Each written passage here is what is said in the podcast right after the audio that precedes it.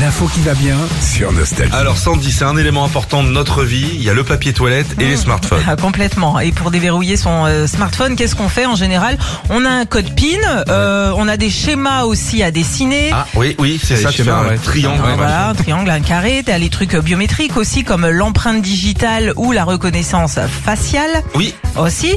Et ben on oublie tout ça. Ça y est, fini. Euh, Il y a une nouvelle technologie. On va bientôt déverrouiller les téléphones avec notre souffle.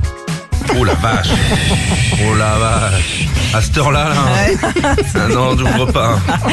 Ce sont des chercheurs indiens qui se sont penchés là-dessus. D'après eux, on aurait tous un souffle unique.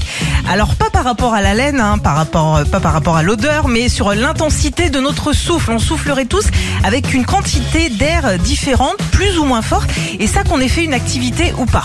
D'accord. Ok Alors ils ont fait le test avec un capteur de souffle et c'est fiable à 97% quand Ah, même. c'est à- une empreinte. en fait. une empreinte, ouais, Empreinte de de souffle, voilà, ce qui est déjà pas mal pour un début, puis pour des essais aussi.